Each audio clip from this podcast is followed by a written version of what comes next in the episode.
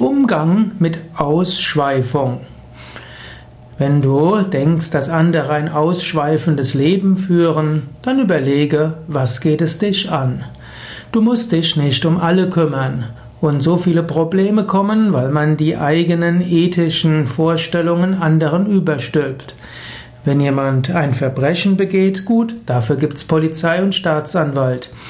Ansonsten, wenn jemand ethische Verfehlungen hat und andere werden vielleicht von jemandem ausgenutzt, auch dort könntest du etwas sagen. Aber wenn jemand andere Sexualmoral hat als du oder wenn jemand vielleicht auch andere Weisen hat, seinen Abend, seine Nacht zu verbringen, anders ist als du, dann bemühe dich, dass du dich darum nicht so sehr kümmerst.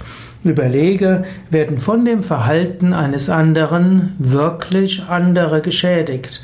Dann ist es keine Ausschweifung mehr, dann ist es vielleicht eine kriminelle Handlung oder eine unethische Handlung und dann kann es gut sein, einen Staatsanwalt, Polizei zu benachrichtigen oder andere ethischen Institutionen.